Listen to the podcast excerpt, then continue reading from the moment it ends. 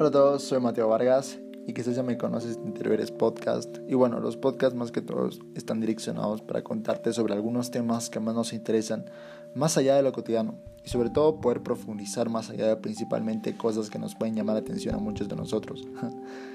y bueno, esto de los podcasts es básicamente como una extensión de mi vida creativa y el espacio que existe para hablar contigo con un café por medio, basándolo en temas seleccionados que nos importa a ambos.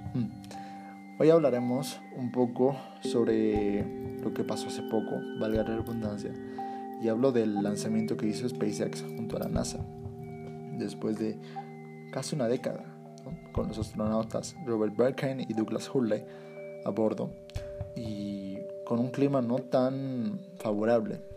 Y fue el primer vuelo tripulado desde suelo estadounidense desde que el programa del transbordador espacial terminó en 2011, había sido originalmente programado para el miércoles, pero se retrasó debido a las condiciones meteorológicas, que también permanecieron inciertas hasta el sábado, hasta que él despegó a las 3 y 22.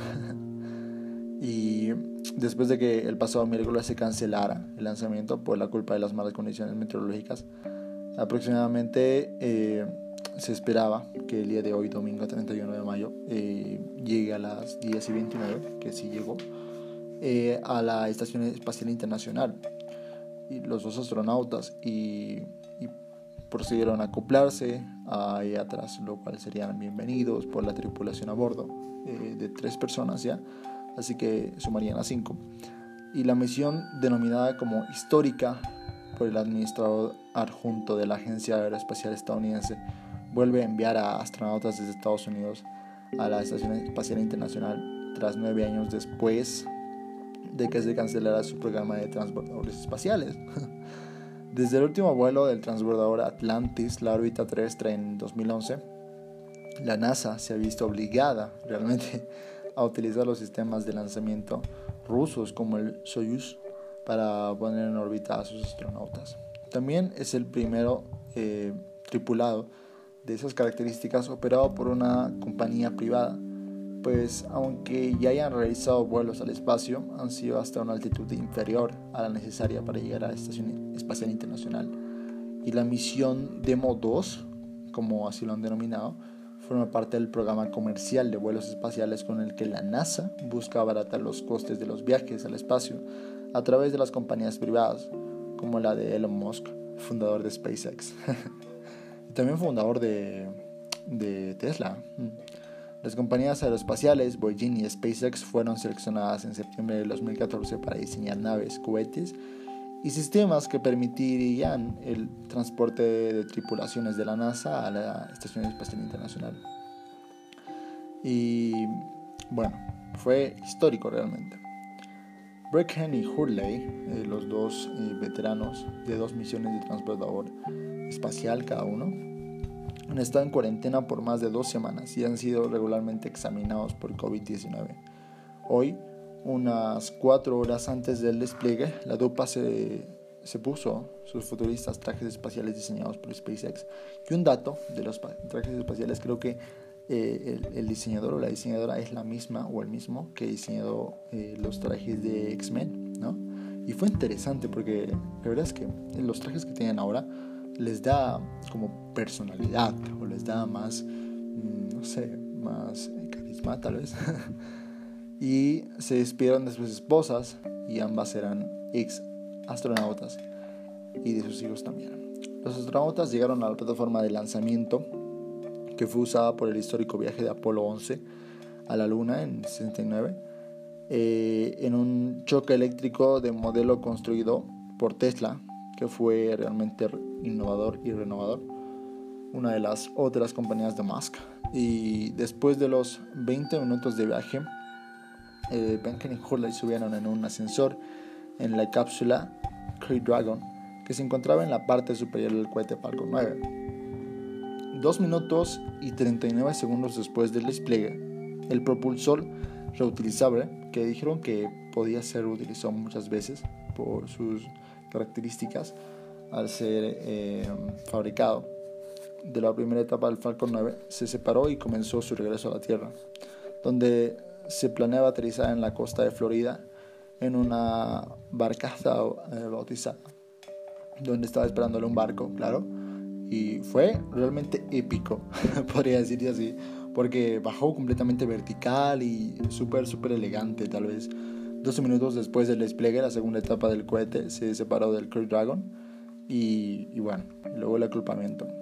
Una vez ya en órbita, los astronautas deben llevar a cabo una serie de comprobaciones de la tripulación Dragon, en lo que se está diseñando para que sea el vuelo de prueba final antes de que la NASA certifique la cápsula para los vuelos regulares de la tripulación. Durante las próximas 19 horas, la tripulación Dragon se dirigiría a la ISS, que está, en la, que está orbitada a la, altitud media de 250 millas, como 400 kilómetros aproximadamente sobre la Tierra. La tripulación Dragon se acoplaría entonces autónomamente a la ISS y se unirían los astronautas estadounidenses Chris Shady y a los cosmonautas rusos Anthony Ilvansky y Ivan Bargnik a bordo de la estación espacial, cosa que ya pasó, ¿no? Y fue realmente interesante. Y el regreso, ¿cómo sería el regreso? Tal vez nos preguntamos muchos de nosotros. Y la duración de la estancia de Birkin y Hurley a bordo de la ISS no se ha determinado todavía, pero la tripulación del Dragon puede pasar hasta 114 días en el espacio o 16 semanas. El administrador de la NASA ha dicho que pueden regresar a la Tierra a principios de agosto tal vez, ¿no? Después de separarse de la ISS, la tripulación Dragon comenzará su descenso salpicando en el Océano Atlántico frente a la costa de Florida. Sería frenado por cuatro grandes paracaídas, al mismo método utilizado al regreso de las cápsulas de Apolo de la NASA, aunque aterrizaron en el Pacífico. Pero realmente es interesante. Y con esto nos llevamos un gran aprendizaje, creo yo. Eh, con esto eh, creo que tal vez en un, en un buen tiempo, tal vez, ya podríamos nosotros comprar un pasaje al espacio, ¿no? O sea, sería realmente increíble. O tal vez no al espacio. Tal vez comprar un pasaje, pero nos podríamos dirigir a un país mucho más rápido. Por ejemplo, podríamos tardar a, desde, desde América hasta el, el, el, Oriente, podemos tardar como unos, unas 12 horas. Y, y tal vez con estas nuevas, eh, eh, estos nuevos cohetes, tal vez podamos tardar menos, ¿no? Son algunas cosas que podríamos tomar en cuenta. Y es una nueva etapa, es una nueva era tal vez. Muchas personas decían que no creían que, que esté pasando, que tal vez es una obra de, de ciencia ficción, de, de, pantalla verde. Y la verdad es que no sé por qué dicen eso. Supuestamente son temas políticos, pero mm, no sé por qué a veces las personas eh, buscan, eh, como te digo, buscan que no desarrollemos mucho nuestras tecnologías. Y al no creer eso es como decir, ok, no, seguimos en la tecnología de antes, donde nunca fuimos a la luna, o si no, fuimos a la luna una vez. Y ahora abrimos eh, una nueva etapa donde podemos colonizar hasta Marte, ¿no? Es lo que estamos buscando desde hace mucho tiempo. Y bueno, um, es mucho que pensar, es mucho que deducir después de todo. Creo que cada cada uno de nosotros tiene una perspectiva diferente de, de, ver las cosas. Y con lo que pasa actualmente con el COVID y etcétera, etcétera, los problemas de, de América, eh, de Norteamérica eh, y tantos otros problemas mundiales que existen cada día, eh, debemos tener en cuenta que lo único que queremos es renovarnos y ser mejores cada día, que es lo que todos buscamos, ¿no? Y, y nada, creo que aquí ya ya voy terminando el podcast. y cualquier comentario que tengan, la verdad es que quisiera que me lo hagan eh, aquí en, la cajita de comentarios. Y así para que aprendamos un poco más todos y, sepamos por qué es tan importante o por qué es tan menos importante mandar un cohete al espacio, ¿no? Quisieran que se mandara a la Luna o quisieran que fuera a Marte, ¿no? Tal vez. Y nada, en fin, espero que te haya gustado este podcast. Y si te parece que se me escapó algo, coméntamelo con toda confianza. Y, y, ahora, y ahora es momento de comentarles que el podcast ya está disponible en todas las plataformas.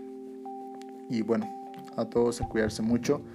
Y, nada, eh, me puedes escribir en mis redes sociales. Estoy en Instagram y en Facebook. Vamos con Mateo Vargas. Y nos vemos la próxima semana. Chao, chao.